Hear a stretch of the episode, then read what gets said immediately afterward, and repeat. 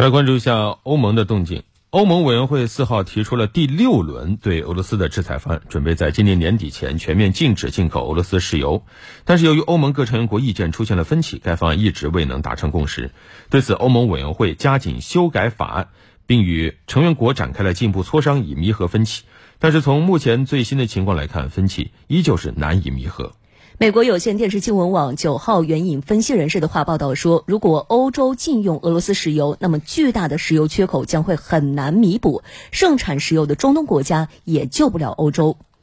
美国有线电视新闻网的报道指出，欧洲试图停止使用俄罗斯石油，放眼全球，似乎只有中东国家拥有填补这个供应缺口的能力。但仔细分析可知，中东国家的技术水平、政治意愿等方面因素，决定了他们很难替代俄罗斯对欧洲的石油供应。